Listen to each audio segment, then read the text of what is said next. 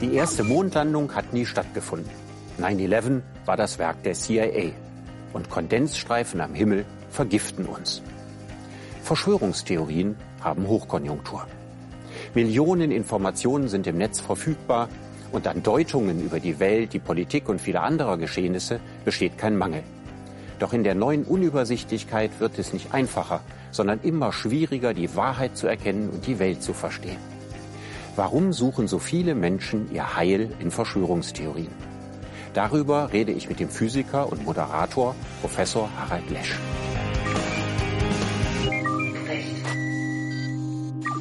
Herr Lesch, gibt es eine Theorie, von der es allgemein heißt, das sei eine Verschwörungstheorie, wo Sie sagen, ja, aber da könnte trotzdem was dran sein? Ja, im Prinzip ja. Und zwar geht es um die Ermordung von John F. Kennedy. Ich glaube, das ist sicherlich diejenige, wo man am allerwenigsten weiß, wie viel falsch daran ist. Dass Harvey Oswald es eben nicht alleine gewesen ist und wie viel richtig war. Das ist, also, das ist so eine dieser Verschwörungs, das ist die einzige Verschwörungstheorie, von der ich weiß, wo ich sagen würde, uh, da weiß ich es nicht. Mhm. Ja. Jetzt gibt es natürlich äh, Theorien wie die Frage nach der Ermordung von John F. Kennedy. Da ist ja fast das Wort Verschwörungstheorie gar nicht angebracht.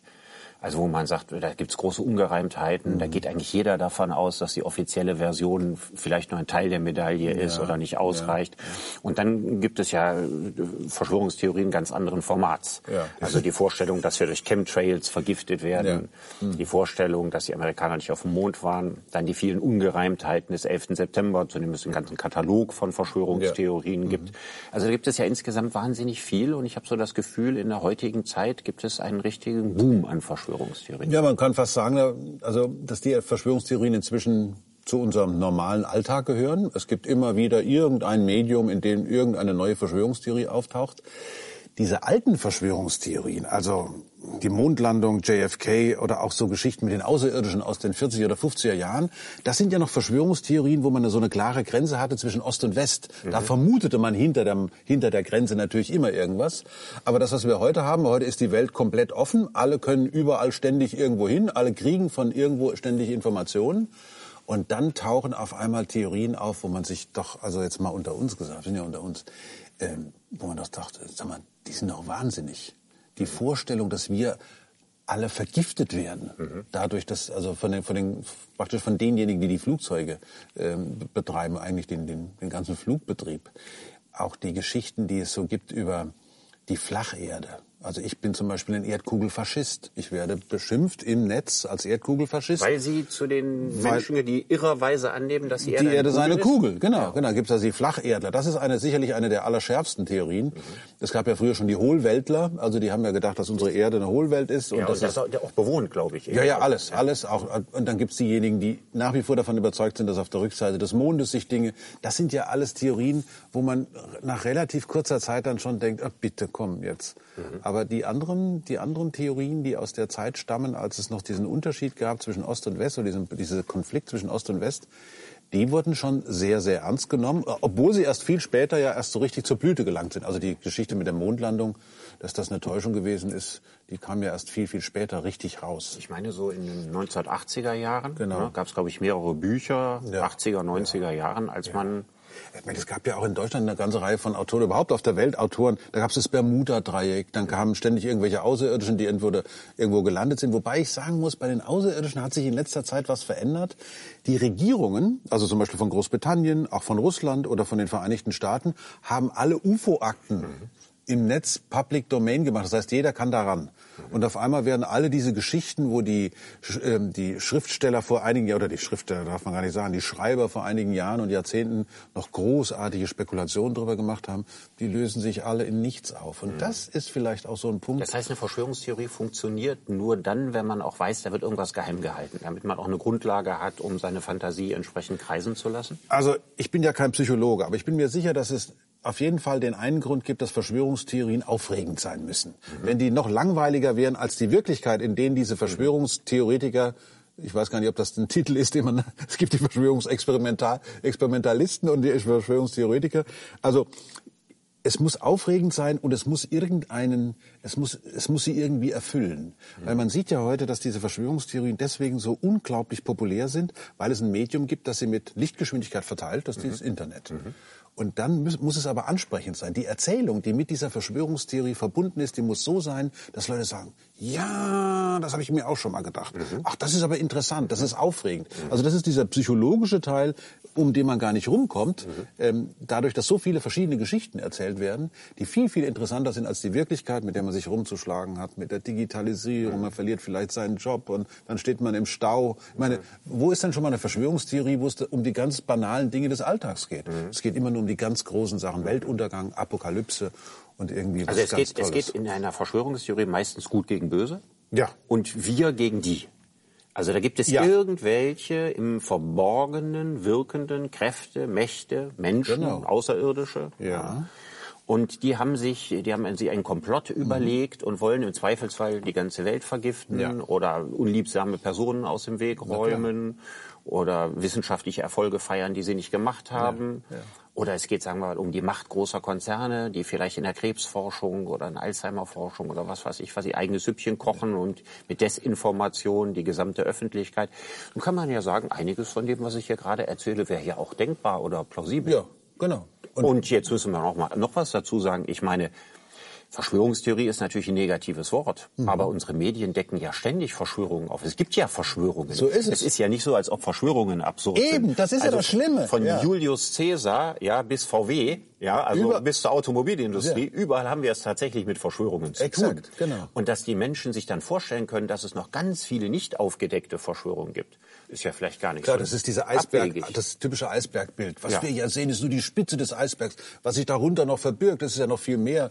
Und das ist genau das Problem. Jede aufgedeckte Verschwörung ist natürlich Wasser auf die Mühlen der Verschwörungstheoretiker. Seht ihr? Ich habe es euch doch von vornherein gesagt. Genau. Und der Wahnsinn besteht ja dann auch darin, dass es tatsächlich häufig bei diesen Verschwörungen nur wieder um eines geht, nämlich um Macht. Das entweder um Geld, also um irgendeine finanzielle Macht, oder es geht tatsächlich um politische Macht. Und wenn sowas aufgedeckt wird, dann sagen Menschen, die, also die müssen sich, also ich würde es mal so sagen, die, die, die stellen dann fest, ich brauche gar nicht so viel zu wissen.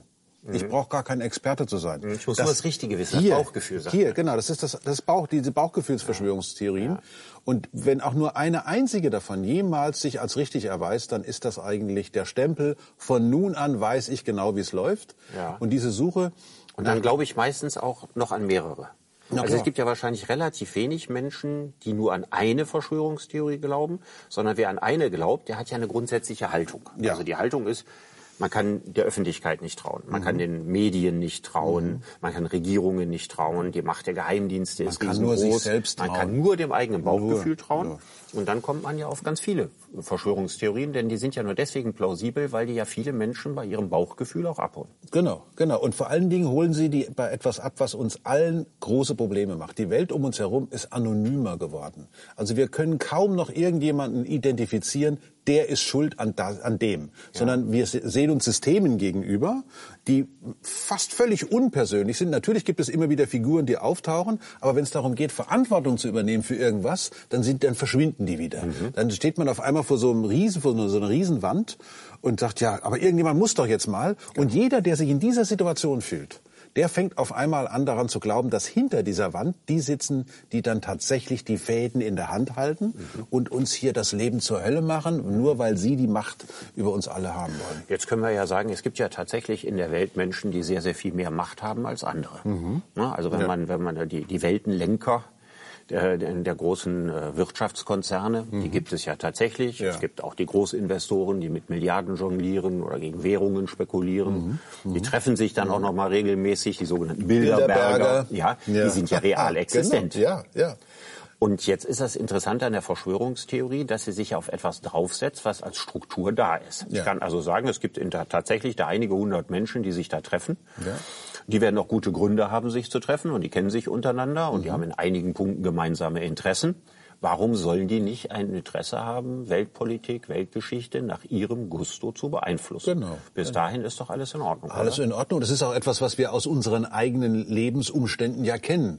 Man kennt sich, man hilft sich, heißt es im Rheinland so Man hat schön. gemeinsame so. Interessen, Man hat gemeinsame, gemeinsame Interessen. Feinde. Genau, man hat vielleicht auch ein gemeinsames Ritual, hinter dem man sich verstecken kann. Und schon wird es für die draußen natürlich undurchsichtig. Was machen die da? Mhm. Praktisch jeder Club, der sich selber so eine, so eine Art von der Verfassung gibt, so und so und so funktioniert das, ein Initiationsritus. Macht sich man verdächtig. Macht sich sofort verdächtig. Also in der Tradition der, der religiösen Orden. Na klar, die Freimaurer, Der, der Freimaurer. Rosenkreuzer, das, das Ja. gab's ja alles schon Ja. mal. Und was wird alles in die hinein? Illuminaten. Die Illuminaten, genau. Ja. Überall, das war alles schon mal da. Das heißt, das, was wir heute haben, ist einfach eine extrem ja, beschleunigte und intensivere Form von Verschwörungstheorien, weil wir wie bei fast allem einfach viel zu viele oder sehr, sehr viele Informationen mitkriegen, mitkriegen die wir überhaupt nicht mehr einordnen können. Die einzige Form, das schnell einzuordnen ist, das gehört dahin, das gehört dahin, das gehört dahin. Und Verschwörungstheorien sind ein wunderbares Schubladensystem. Ah, weiß ich schon Bescheid. Und sofort kann man wieder abschalten und kann sich mit was anderem beschäftigen, vielleicht selber eine Verschwörungstheorie entwickeln auf diese Art und Weise. Und das, wir wir werden nicht drum rumkommen, zumal ja die, gerade die Kenntnis von all den verschiedenen Ländern über irgendwelche Zusammenhänge, die teilweise ja nur angedeutet werden. Dieses Raunen im Blätterwald oder das Rauschen im Blätterwald, das Raunen im Internet. Oh, hast du schon gehört das? Es gibt Gerüchte, es gibt Hinweise und schon ist die Verschwörungstheorie im Gange. Prinzessin Di ähm, ist eine klassische Verschwörungsgeschichte. Klar, aber ja. wie unterscheide Ja. ich jetzt? Ich meine, es gab ja reale Verschwörungen. Ja. Also der, der, der äh, Zweite Weltkrieg wurde legitimiert damit, dass polnische Soldaten den Sender Gleiwitz Gleiwitz, überfallen genau. haben. So, und man weiß also, das waren Deutsche, ja, in, in polnischer Kostümierung. Also genauso wie man sich das Genau so, ausdenkt, ja. also richtiger Ja. Mummenschanz, Ja. der da gemacht wurde. Ja. Und wenn man das in der damaligen Zeit gesagt hätte, hätte jeder gesagt, Verschwörungstheorie. Ja. Ja. Und jetzt haben wir also das große Problem, wie also solche False Flag Manöver, Ja. die dann Ja. gemacht werden, dass Ja. jemand im Kostüm des anderen, dass Vorwände inszeniert werden. Ja. der Ausbruch des Vietnamkrieges, Golf von Tonkin Resolution auch aufgrund Alles eines inszenierten Vorwandes. ja. Weapons of Mass Destruction, ja, Ja. die für den Ja. Irakkrieg, zweiten Irakkrieg. Also es gibt ja die Tatsache, dass Geheimdienste, dass Regierungen und so weiter die Menschen belügen. Mhm. Wo habe ich jetzt das Kriterium in dieser unübersichtlichen Welt zu erkennen, wo findet hier tatsächlich eine Täuschung der Öffentlichkeit statt? Ja. Ja. Ja. Und wo liegt die Verschwörungstheorie daneben? Mhm. Ich meine, woher soll man diese Sicherheit nehmen? Im Grunde genommen haben wir diese Sicherheit auch gar nicht. Wir können uns bei einem konkreten Punkt können wir uns dranhängen und können, können versuchen herauszufinden, ob unsere, unser Intellekt und vielleicht auch die Mischung aus Intellekt und Bauchgefühl zusammen mit anderen ausreicht. Ist das plausibel, was uns da geboten wird? Also wir können eigentlich nur diese ganz alte Aufklärungsmaschinerie loslegen und können sagen, okay, jetzt, jetzt nehmen wir die Aussagen mal und untersuchen sie auf ihren Gehalt. Kann das wahr sein? Also wird eigentlich wird der Philosoph wird hier angesprochen direkt als Wahrheits, also zumindest als jemand, der sagen kann, wovon ist, wovon soll denn die Rede sein, wenn von Wahrheit die Rede ist? Also wir, wir, wir müssen eigentlich erstmal gucken, wo, wovon sprechen wir, wenn wir von wirklicher, also von wahrester Wahrheit sprechen? Ja. Können wir das? Ja. Und wenn wir da, dann so weit wären, dann würden wir vielleicht feststellen, den, die absolute Wahrheit gibt's gar nicht. Das Universum ist zwar sehr, sehr groß, aber wir sind sehr endlich in unserer, in unserer Existenz. Also werden wir sowieso nie genau wissen. Wir müssen was glauben, wir müssen was annehmen. Ja, also das ist, ich, ein wichtiger Satz, oder? Klar. Ich meine, wir kommen in unserem normalen Leben ohne Glauben, Meinen, Annehmen, Übernehmen von Dingen, die wir nicht genau geprüft haben, Ja. die wir vielleicht nicht prüfen können, kommen wir ja gar nicht aus. Genau. Also wir müssen pausenlos irgendetwas glauben, um uns im Alltag zurechtzufinden. Wir müssen viel mehr glauben, als wir wissen können. Also wir müssen viel, viel mehr annehmen. Also deswegen ist Glaube ja auch nichts, was jetzt per se falsch ist. Nö.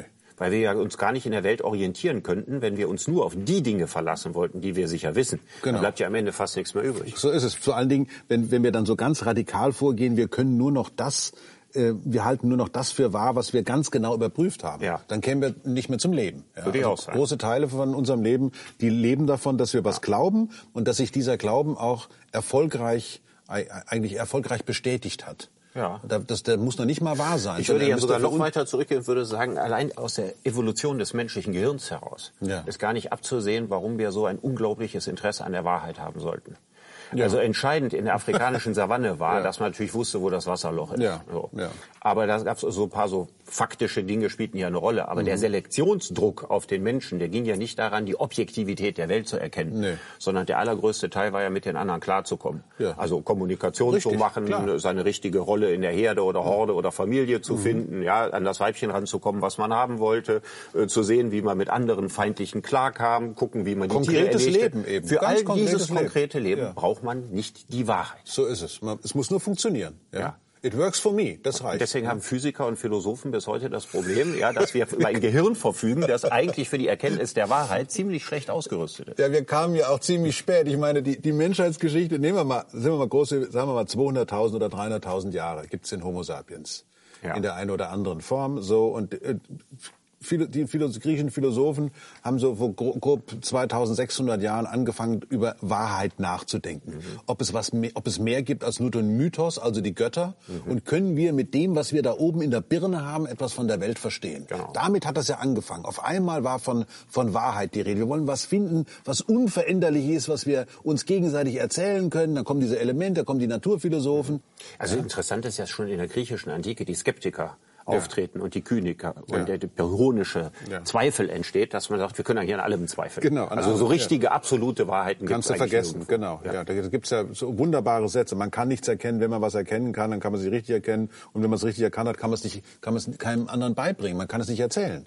Also je nachdem, wie man will, die Wahrheit ist immer eine Sache, die kann man glauben, aber und deswegen und ist da ist die heutige Philosophie wieder angekommen. Ja. Also solange die Philosophie sich noch in theologischem Fahrwasser bewegte, was bei den Griechen zum Teil ja. der, ja. war, aber was ja. das ganze Mittelalter hindurch mhm. ist bis in die Barockzeit und so weiter da hatte man ja immer irgendwo Gott als Bürgen. Der wurde also in jedem großen System wurde der irgendwo aus dem Hut gezaubert, entweder am Ende oder am Anfang. Ja. Also bei, Leibniz und bei Spinoza mhm. und so weiter. Und selbst für Kant hat noch eine ganz kleine Kammer in seinem System für Gott reserviert weil man immer wusste, wenn ich nicht irgendwo Gott ins Spiel bringe, dann mhm. kriege ich sozusagen irgendeine letzte endgültige Wahrheit nicht hin ja. in meinem System. So ist es, ja. Und für die, für die Philosophie der Gegenwart ist die Wahrheit ein Geltungsanspruch. Ja.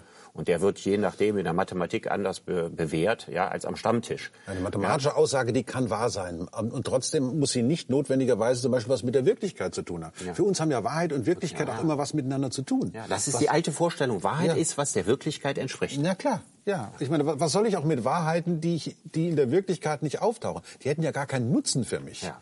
Also ich glaube schon, also ich, ich sag's schon auch noch, ich glaube schon, dass vieles von dem, was in den Verschwörungstheorien drin steckt, damit zu tun hat, dass sehr, sehr viele Menschen unzufrieden sind mit dem, was in der Welt passiert, weil sie es entweder nicht verstehen, weil sie es nicht glauben können, weil sie eine Mischung aus Glauben und Verstehen auch nicht zusammenkriegen und weil sie dieser ganzen Welt gegenüberstehen, unter anderem auch deshalb, weil gerade solche Verschwörungen immer wieder aufgetaucht sind und sagen, das sind doch alles Verbrecher und die wollen doch entweder nur mich mhm. oder meine Gruppe, mein Land, mein Kontinent irgendwie zum Untergang bringen. Mhm.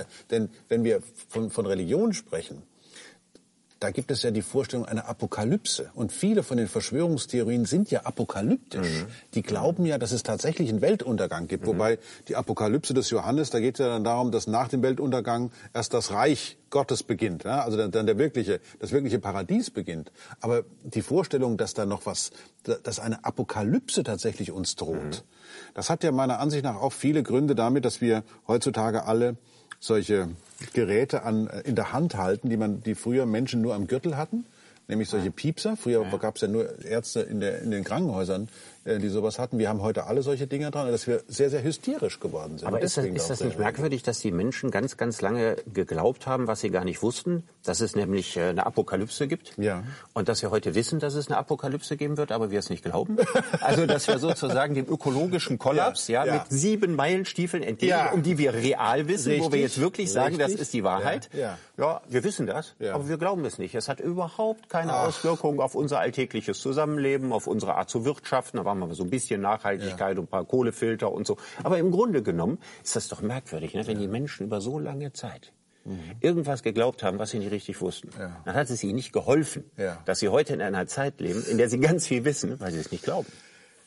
Das ist, das ist eine der schlimmsten Themen. Also es gibt ja diejenigen, die sagen, die, der ganze Klimawandel sei eine reine Verschwörung. Mhm. Also eine sogar, es gibt ja sogar offizielle Persönlichkeiten der Weltpolitik, so will ich es mal ausdrücken, ich möchte seinen Namen gar nicht erwähnen, der der Meinung ist, das sei eine Erfindung der Chinesen. Ja? Mhm. Und auch selbst wenn in seinem eigenen Land katastrophale äh, Ereignisse, Naturereignisse stattfinden, dann ist er nicht in der Lage, das zusammen mit dem Klimawandel zu bringen. Also die Klimawandelskeptiker sind ja eigentlich diejenigen, die sagen, das ist die größte Verschwörung, die es überhaupt auf der Welt gibt. Und zwar natürlich deshalb, weil man sagt ihnen, du bist mit ein Teil dieser Verschwörung.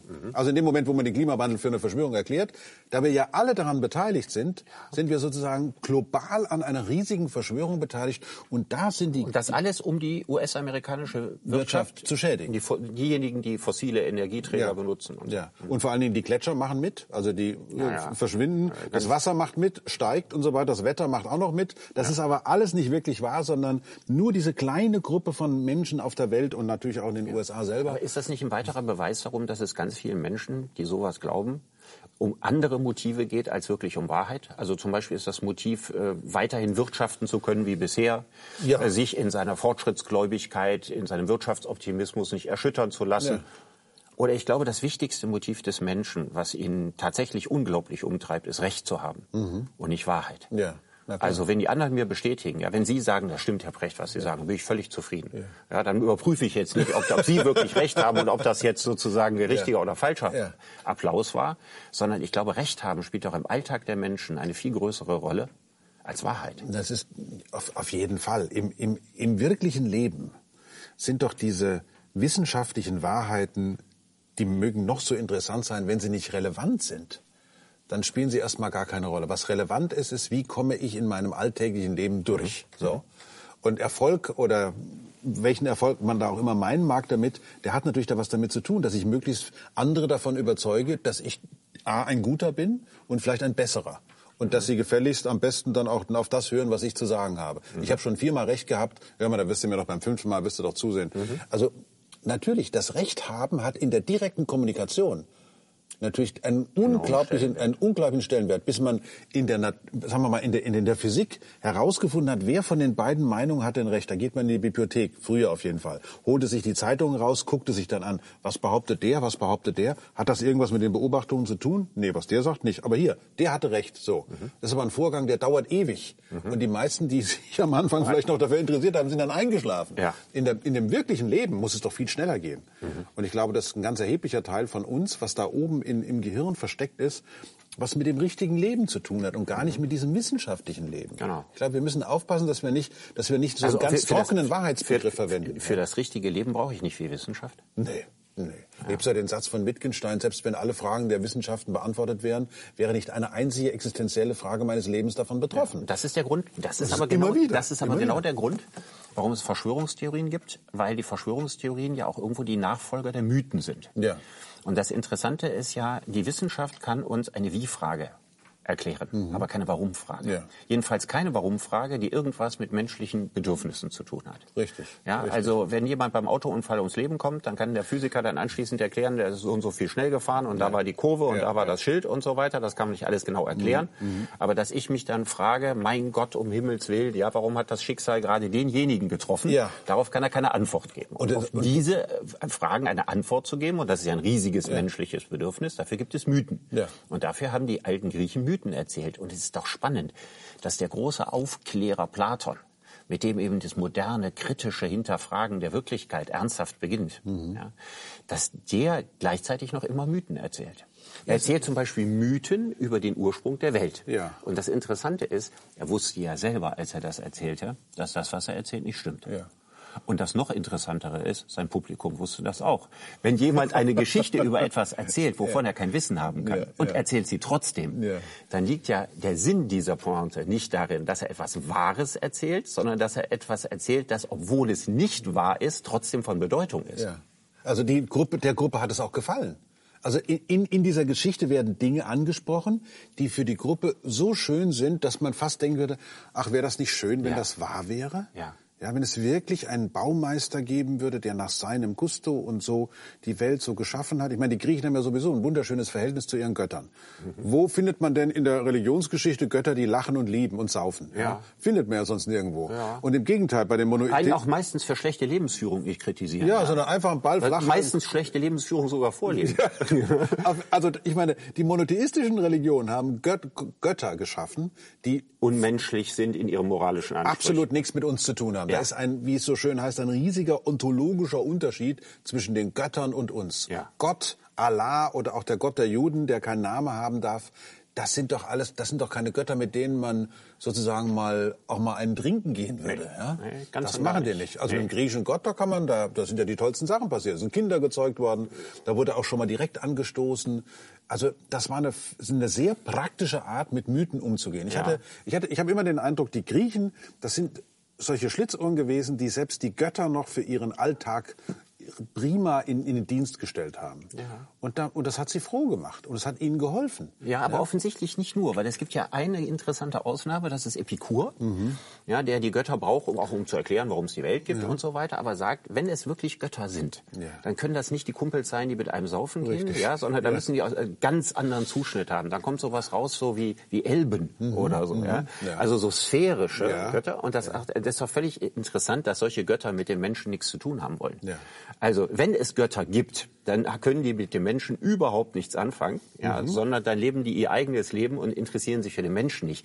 Und das erzählt Epikur deswegen, weil immer noch ziemlich viele alte Griechen schon irgendwie Schiss vor ihren Göttern hatten mhm. und dachten, auch die Götter mischen sich in bestimmten Punkten in ihr Leben ein und er wollte die Menschen zur Selbstbestimmtheit ja. bringen. Nimm dein Leben selbst in die Hand und denk nicht immer an die Götter, ja. weil wenn es Götter gibt, dann schließt das Prinzip des Göttlichen helfen. aus. Ja, ja, ja, dass sie sich ja. für dich interessieren. Naja, aber dann können wir natürlich mal die Brücke wieder schlagen. Gehen wir in die Wissenschaften von heute. Da gibt es keine übernatürlichen Ursachen, von vornherein nicht. Also die, also die empirischen Wissenschaften, also die Wissenschaften von den Erfahrungen ganz verschiedener Art, da wird von vornherein drauf geguckt, was kann ich messen, also kann ich irgendwas quantifizieren, kann ich irgendwas so formulieren, dass ich es unabhängig von Traditionen, von irgendwelchen kulturellen Hintergründen kommunizieren kann. Also kann ich es in der Universität so unterrichten, dass diejenigen, die da hinkommen, auch verstehen werden, wovon die Rede sein wird. Und schon sind wir mitten in der Frage, wie viel davon kann ich als Mensch eigentlich aushalten? Mhm. Also da, da wird Philosophie ja dann auch wieder für, zu einer Wissenschaft, die Menschen dabei beobachten kann, welche Art von Wissenschaft erkennen wir eigentlich an. Mhm. Und wenn ich jetzt mal dran denke, die Physik ist eine so unglaubliche Hinrichtungswissenschaft. Wir machen empirische Hypothesen und die müssen, und das müssen ist mit 5S geschrieben, die müssen an der Erfahrung scheitern können. Das heißt, da fällt die Guillotine des Experiments runter und sagt nun, jawohl, die Vorhersage der Theorie ist bestätigt worden, dann ist sie nicht falsch. Also von Wahrheit wissen wir gar nichts mhm. zu sagen. Oder aber, oh, es war, die Vorhersage ist nicht bestätigt worden, die Theorie ist tot. Mhm. Und das wollen wir eigentlich nicht. Das ist eine so harte, so, das ist ja ein Gerichtsverfahren. Ja, zumal noch so viele physikalische ja. Wahrheiten so kontraintuitiv sind. Ja, klar. Ja, also widerspricht alles, alles meinem Bauchgefühl. Alles, genau. Ja. Also es, es gibt die, die, die Physik, mit der wir was zu tun haben, weil sie unserer Welt entspricht, also dieser Welt der mittleren Skalen, der Kilogramm, Sekunde und so weiter.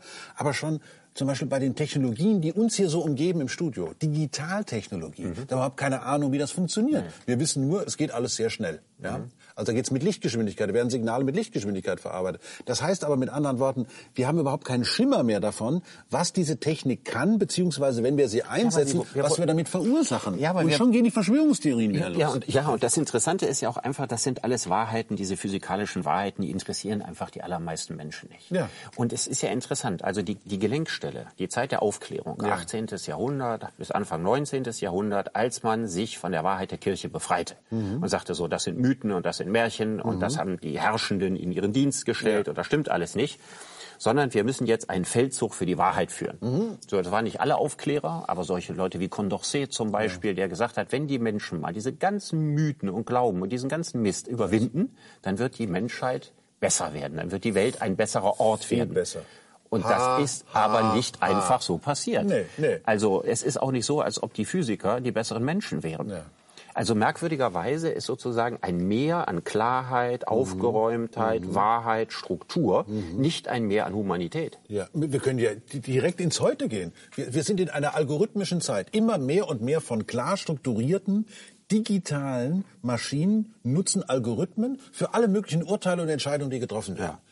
Und ich, man hat wirklich überhaupt nicht den Eindruck, dass dadurch die Welt besser wird. Im Gegenteil. Also man hat den Eindruck, hier werden Probleme gelöst in in einer Form, die überhaupt nicht mehr kommunizierbar ist. Also alles das, was ja, die nicht nur nicht kommunizierbar ist, wenn ich eine, also eine ganze Stadt mit, Kam mit, Kameras ausrüste, ja. dass ja. ich überall Sensoren mhm. habe und ja. so weiter, dann traut sich keiner mehr kriminell zu sein. Dann löse ich damit das Kriminalitätsproblem. Aber nicht aufgrund von Einsicht, wie die Aufklärung wollte, nicht aufgrund genau. von sittlicher genau. Reifung genau. und so weiter, sondern weil es nicht mehr geht. Ja, man kommt, man kommt uns immer näher und immer näher und immer und natürlich in dieser Form, wo, wo Technologie uns zum Beispiel immer näher kommt, hat man ja schon fast das Gefühl, man ist in einem dieser Transformer-Filme. Ja. ja. Und auf einmal geht aber die Verschwörung aber, aber wieder ist los. Es dann, ist es dann nicht in der Logik? übrigens dabei, eine wunderbare Verschwörungstheorie zu. Ja, okay. aber ist es, ist es nicht in der Logik der Aufklärung? Ja. ja.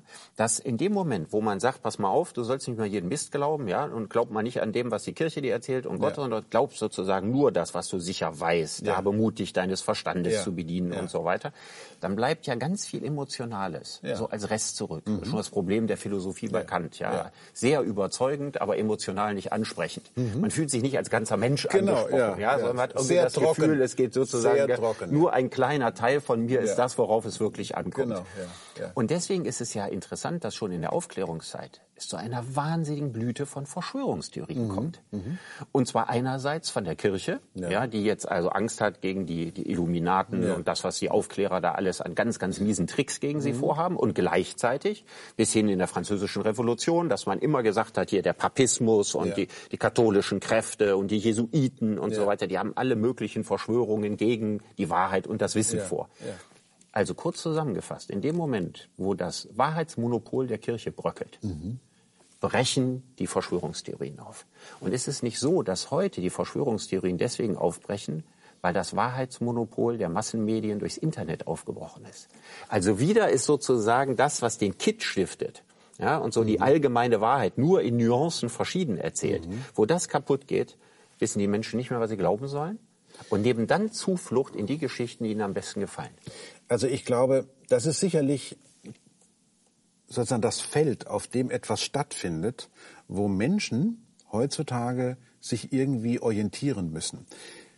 Nämlich, es gibt ja neben den Verschwörungstheorien noch andere Lebensinhalte, die Menschen aus, womit Menschen irgendwie klarkommen müssen. Und das heißt, ihnen wird, es wird Zwang ausgeübt. Durch die Beschleunigung, jetzt durch die neuen Kräfte der Disruption, wird Angst ausge, es, es, es wird Angst erzeugt, förmlich. Und dann tauchen solche Bilder auf, die auf einmal es möglich machen, dass man sich da reinsetzen kann und kann sich wohlfühlen. Genau, es ist völlig richtig, ich bin da völlig bei Ihnen, wenn es darum geht, dass Wahrheitsmonopole, immer dann, wenn Wahrheitsmonopole verschwinden, wird natürlich ein Feld frei, was irgendwie neu besetzt werden muss. Und was für Möglichkeiten haben wir denn, um Wahrheit zu kreieren? Wir müssen Erzählungen. Wir haben Geschichten. Ja. Also anders, wir, wir verstehen gar nicht anders als ohne Geschichten. Wenn man uns nur blanke Informationen ja. liefert, das reicht überhaupt nicht. Wir brauchen und im Unterschied zu den alten Griechen, die mit einer Handvoll Geschichten auskamen, bisschen mhm. Homer, bisschen. Hesiod und so weiter, leben wir heute in einer durchfiktionalisierten Gesellschaft. Ja. Also die Menschen konsumieren ja in einem riesen Ausmaß Fiktionen. Unglaublich also viel. Manche ja. Menschen ja. erleben am Tag mehr Fiktionen, Unterhaltungsfiktionen, ja, Spielwelten, Filmwelten, in denen sie erleben. aufhalten, als sie selbst erleben. Und ich meine, wenn man das jeden Tag und immer mehr und mehr hat, mhm dann kann das doch auch ganz logischer Prozess sein, dass irgendwann die Grenze so verschwimmt, dass es mir eigentlich nicht mehr drauf ankommt. also bei Donald Trump hat man das Gefühl. Ja, der hat sozusagen so viel Fiktion in seinem Leben konsumiert, ja, ja. dass er keinen Unterschied mehr macht zwischen. Fiktionen und Nicht-Fiktionen. Ich weiß ja nicht, wie es Ihnen geht, aber mir ist es schon oft passiert, dass ich irgendwas gelesen habe, wo ich gedacht habe, Moment mal, die Geschichte, die kennst du doch aus irgendeinem Film. Mhm. Und ich habe unlängst erst gelesen, dass offenbar es Politiker gibt, die halten sich Filmregisseure bzw. Drehbuchautoren, um von ihnen aus den Filmen für die Wirklichkeit zu lernen. Mhm. Das finde ich unglaublich. Das ist mhm. genau diese Vermischung von Fiktion und Wirklichkeit, mhm. wo man nach einer Weile auch überhaupt nicht mehr weiß, wo man, wo, wo man eigentlich drin ist. Bin ich jetzt im Film oder bin ich nicht in dem Film? Und es ist interessant, ich hatte unlängst ein Gespräch mit jemandem, der drei Wochen an der Singularity University im Silicon Valley gewesen ja, ja. ist. Bei diesen ganzen Figuren da, die... Kurzweil. Kurzweil und Konsorten, ja die sind fest davon überzeugt, dass das Universum sowieso eine Simulation ist. Und deswegen haben die auch, ja wirklich, deswegen haben die auch überhaupt kein Problem mit Disruption. Dann Mhm. zerreißen wir es eben. Das sind eben Jungs, die spielen ein bisschen. Ja, man hat so einen, so einen großen Turm gebaut, jetzt geht er kaputt. Und jetzt, ja, wir haben eine Industrie aufgebaut, machen wir sie wieder kaputt. Mhm. Die glauben ernsthaft, die reden ernsthaft darüber, dass das Universum insgesamt nur eine Simulation ist und dass es im Grunde genommen Wer, wer, simuliert das Universum? ja, das ist jetzt noch nicht raus. Das äh, haben wir nicht rausgefunden. Aber das Universum ist. Aber nicht äh, Gott. da- Davon war nicht die Rede. Ich meine, wenn man in Amerika ist, wird ja Gott äh, relativ schnell ins Spiel gebracht. Aber Ja. davon war nicht die Rede im Silicon Ah, ja, Valley, wer dahinter ist. Das wäre das wäre ja ein Gedanke von Descartes. Ja, genau. Descartes äh, Ja. erprobt ja quasi Ja. den Gedanken, ob es Genau. nicht ein Deus Deceptor gibt, Genau. einen Täuschergott. Ja. Und alles das, was ich erlebe, ist nur eine Projektion. aber hinterhältig, hinterhältig. Warum, wa- warum, warum sollte man das tun? Warum sollte man das Universum Ja, also simulieren? Descartes will natürlich darauf hinaus, dass ein solcher Gott nicht vorstellbar ist, weil er dem Prinzip Gottes widerspricht. Und die einzige Vorstellung ist, Gott sinnvoll zu denken, ist, dass er gut ist. dass ein guter ist. Ja. Genau. warum soll man sich im Bösen denken? Obwohl das Luziferische, also Ja, der Gedanke war ja, Teuflische- das Böse gibt es schon genug auf der Erde. Ja. aber das absolute Gute, was es auf der Erde nicht gibt, Ja. das aber immer noch auf die Erde abstrahlt. Ja. Mhm. Also ein Gedanke, der von Platon zu Descartes gewandert ist. Das muss ja irgendwo seinen Sitz haben. Ja, so Okay. schlecht wie die Menschen sonst im Alltag sind. Muss das so, Gute sich muss irgendwo das? Gute irgendwo von, aus, von irgendeiner Ja. oberen Instanz kommen. Ja. Das ist der platonische Ja. Gedanke, ne? Mhm. Klar, das Sonnengleichnis. ja. Und das wird äh, bei Descartes wird das wiederbelebt. Ja, aber die, ich meine, die, die, das Teuflische, äh, Descartes wollte es ja nicht so haben, aber das Teuflische steckt ja irgendwo hinter diesen apokalyptischen Visionen von verschiedenen Verschwörungstheorien auch drin, weil es ja auch aufregend ist. Ja, manche Menschen Böse sagen, der. Teufel ist der Beginn, also sozusagen das Urbild der Verschwörungstheorie. Ja. dass es das Böse als eine Macht in der Welt gibt, ja, das hinter Mhm. dem Rücken der Menschen oder sogar in ihnen versteckt, Ja, ja, das Böse hervorbringt. Wie hatten der das eigentlich geschafft damals, sich vor Gott zu verbergen? Der Teufel. Ja. Ja, der Teufel ist ja eigentlich eine persische Figur. Mhm. Er stammt aus dem Zoroastrismus. Im Zoroastrismus, der ganz stark aufs Christentum eingewirkt hat, ja. ist die ganze Welt ein Kampf zwischen Gut und Böse. Auch bei den Manichäern ist das so. Mhm. Ja. Im Grunde genommen war das die dominierende Region der damaligen Zeit, als das Christentum entstand. Ja. Und Paulus hat das Judentum verschmolzen mit dieser Religion, in der es das Böse als Antipol gibt. Mhm. Das ist im Judentum ist das nicht so entwickelt. Also das heißt, das Böse gab es schon, Ja, die dominierende Religion, an die eine Million bevor Menschen Gott die Juden haben. ausgewählt hat, gab es schon das Böse? Also diese, Also bei den anderen Religionen sind Ja. Gut und Böse gleich. Ja. Und im Judentum spielt das Böse ja kaum eine Rolle. Ja. Aber wenn man sich das jetzt mal überlegt, wir reden über Gut und Böse. Und was können wir von den Wissenschaften heute schon anbieten? Den Urknall. Ja. Den Urknall, die kosmische Hintergrundstrahlung, die Strukturentstehung, Gravitationsinstabilität. Ja. Das ist doch keine, ist doch keine Geschichte, die wir unseren die- Kindern erzählen würden. Also der Physik fehlt das Narrativ. Aber unbedingt. Ich meine, den gesamten Wissenschaften fehlt es daran. Also ich meine, Sie geben sich ja wahnsinnig viel Mühe, der Physik ein Narrativ zu geben. Ja?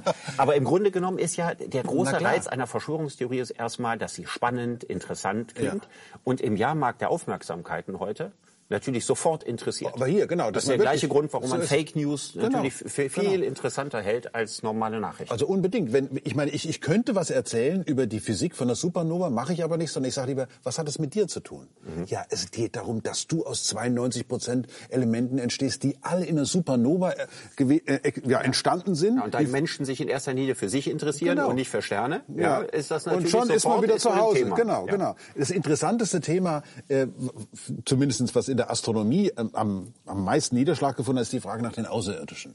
Da gibt's ja nun auch seit Ewigkeiten Verschwörungstheorien, all die UFOs, die gelandet sind oder dass irgendjemand äh, von diesen äh, Besatzungen dann tatsächlich äh, im Weißen Haus irgendwo im Keller oder im 17. Stock irgendwo ganz tief unten im Keller deponiert worden ist und seitdem die Amerika hat sich die amerikanische Politik, seit 1947 hat sich die amerikanische Außenpolitik massiv verändert, weil die eben dann Außerirdische im Keller liegen haben, lauter so ein Zeug. Und heute werden wir Astronomen, weil wir nach extrasolaren Planetensystemen suchen, also nach Planetensystemen um andere Sterne, werden wir in diese Geschichte mit reingezogen. Auf einmal heißt es, ja, was ihr da macht mit eurem Planeten, das ist doch gar nicht die richtige Geschichte. Das Wichtige ist doch, gibt's jetzt auf, diesen, auf diesem Planeten irgendwelche Lebewesen, mit denen wir in Kontakt treten können oder nicht? Es gibt praktisch überhaupt kein Interview was ich jemals geführt habe zur Frage, sind wir allein im Universum, was nicht darauf abgezielt hätte zu sagen, sagen Sie mal, glauben Sie an Außerirdische? Dabei bin ich Wissenschaftler. Was die Wissenschaften machen, also Ja. dieses Enttarnen. Ja. man gewinnt Wirklichkeit, aber man verliert Traum. Ja. Ja. dieses äh, immer kaputt machen. Ja. ja. Und sagen, ja, ja, so stellt ihr euch das vor, aber, aber in als in Wirklichkeit, aber in Wirklichkeit ist das alles ganz anders, ja. ja. Und das, was in deinem Kopf leuchtet und singt und so weiter, ja, das mhm. kann ich dir physikalisch erklären, wie das da zustande kommt. Und dann kommt am Ende irgendein Modell dabei raus und eine ganze Reihe von lateinischen und griechischen Wörtern, die schwer zu merken sind und so. Im Grunde genommen ist das ja diese, diese ganze Entzauberung. Darf man sich dann da nicht wundern, dass äh, viele Menschen sich für die Wissenschaft viel weniger begeistern können als diese großartigen Narrative und Fiktionen, von denen wir umzingelt sind. Und dann kommt am Ende was Komisches dabei mhm. raus. Ich meine, mit Hilfe der Wissenschaft wollten wir der Wahrheit eine Gasse machen. Mhm. Wir wollten den Aberglauben und die Mythen bekämpfen. Und am Ende könnte in der Menschheit Folgendes rauskommen, dass die Menschen sich für Wissenschaft immer weniger interessieren, weil, weil sie mit den immer besseren Mythen der modernen Zeit nicht mehr konkurrieren können. Richtig, richtig. Und dann eben genau dieser Punkt kommt, wo ich sage, ob das jetzt eine erfundene Wahrheit oder nicht erfunden egal. oder schlecht erfunden, ist mir egal. Hauptsache und wenn wir schon äh, solche Endzeiterscheinungen wie Donald mhm. Trump haben, der als mhm. Präsident sagt, ist mir egal. Ja könnte da ja nicht ein Vorreiter für eine Entwicklung sein, dass man sagt, in einer völlig fiktionalisierten Gesellschaft gehen wir so allmählich in ein Zeitalter über, wo der Unterschied zwischen Wahrheit und Lüge vielleicht noch in Liebesbeziehungen mhm. relevant ist, mhm. aber nicht mehr in menschheitsgeschichtlichen Fragen, jedenfalls nicht für die meisten Menschen. Genau, also das kann tatsächlich so laufen. Interessant wird's nur, wenn man eben dann sich wieder auf die Objekte, Objektebene be begibt und da müssen Dinge funktionieren. Bei einer Waschmaschine, mhm. da gibt's kein wahr oder falsch, da gibt's nur entweder sie funktioniert oder sie funktioniert nicht. Wenn sie repariert werden soll, wenn ich also in dieser Ebene bin, dann brauche ich auf einmal wieder wissenschaftliche Kenntnisse, mhm. weil die Technologie ist ein Ausfluss von Wissenschaft. Das heißt, vieles um uns herum muss funktionieren und deswegen ist der, der, irre, der irre Witz ist einfach, dass zum Beispiel Klimaskeptiker eine Art von Physik kritisieren, die genau die Physik ist, die auf der Grundlage des Gerätes liegt, mit dem sie für, an mich eine Hassmail schreiben. Wenn, ein, wenn Klimaskeptiker in meinen Vorträgen auftauchen, sage ich immer, ich erwarte von Ihnen, meine Damen und Herren Skeptikerinnen und Skeptiker, dass Sie Ihre Briefe auf handgeschöpftem Büttenpapier schreiben und dass Sie das bitteschön mit einem berittenen Boten zu mir schicken. Mhm. Weil wenn der, wenn, der, wenn der Treibhauseffekt oder der Effekt, dass diese Moleküle diese Infrarotstrahlen in der Atmosphäre ähm, emittieren und absorbieren können, nicht stimmt, dann sollten Sie niemals wieder eine Tastatur eines Computers anfassen. Mhm. Und ich glaube, an der Stelle da wird es dann für viele Menschen völlig unmöglich, dass sie nämlich entweder diesen Verschwörungstheorien glauben oder aber ihre, ihr Computer funktioniert nicht. Mhm. Und das ist ein Widerspruch, den wir momentan überhaupt nicht, den wir überhaupt nicht schaffen können. Also. Was glauben Sie, was ein Verschwörungstheorie, also sagen wir es anders, ein Anhänger einer Verschwörungstheorie ja. oder mehrerer, ja, mhm. vielleicht welche, die wir hier in der Sendung gestreift mhm. haben, der diese Sendung jetzt geguckt hat. Mhm. Was glauben Sie, was der über uns denkt? Na, dass wir natürlich Teil einer Verschwörung sind. Wir gehören ja zu der Lügenpresse ja. oder zu den Medien, die uns natürlich alle dumm machen wollen. Ja. Und diese, diese Sendezeit hätte man auch mal verwenden können, wird er sich denken, die um über die wirklichen, um die wirklichen Dinge zu erzählen. Ja. Aber das wird ja nicht erzählt, weil wir gehören ja eben auch zu dieser ganzen und, und, und was wäre, wenn man sie jetzt gekauft hätte? Ja. Was wäre ihr Motiv gewesen, ihre Seele so zu verkaufen, dass sie über den Klimawandel das Falsche im Fernsehen erzählen, ihr Leben lang Podien ja. und in Hörsälen? Also was ist das starke Motiv, diesen Leuten auf den Leim zu gehen und mit denen einen Pakt abzuschließen? Geld.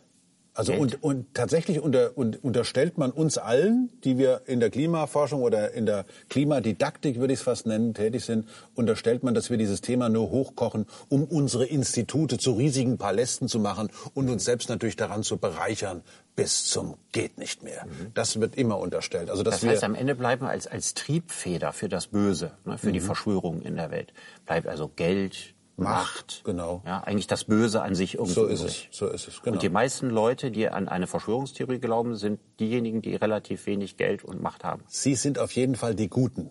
Denn wenn Sie was zu sagen hätten, dann würde das alles nicht passieren. Wenn Sie endlich die Wahrheit in der Öffentlichkeit sagen könnten und endlich mal sagen würden, wo, wo die wirkliche Wahrheit liegt, wo das Gute liegt, dann wäre alles fein und dann wäre die Welt eine viel bessere. Schon, aber so ein Versprechen hatten wir ja schon mal gehabt, ja dass die Welt, die Welt besser zu machen. Die Welt dass man wird, endlich mal die Wahrheit über dass man die richtigen, dass man die richtigen endlich mal reden lässt und zeigt, dass die endlich mal zeigen können, wo es lang geht. Ja. Okay. Und woran erkennen die Richtigen, dass sie die Richtigen sind? Die erkennen sich gegenseitig. Ja. ja. Und woher weiß man, dass, dass der Precht und der Lesch, ne, ja. dass die können ja noch so rumalbern, aber mhm. die haben ja keine Ahnung. Ja. Woher spürt man, dass man sehr viel mehr Ahnung hat als der Precht und der Lesch und dass man sozusagen von der Wahrheit ganz tief im Inneren geküsst ist oder so eine Art ganz feinen Sinn hat, ja, die Wahrheit von der Lüge sicher unterscheiden zu können. Wie macht man das? Tja, wenn ich das wüsste. Aber deswegen gehöre ich ja auch nicht zu den Verschwörungstheoretikern. Nee, deswegen haben Sie sich kaufen lassen. Genau. Ja. ja. irgendeinen Tod muss man sterben. Ja. Herr Lesch, ich danke Ihnen für das, das war mir ein Vergnügen.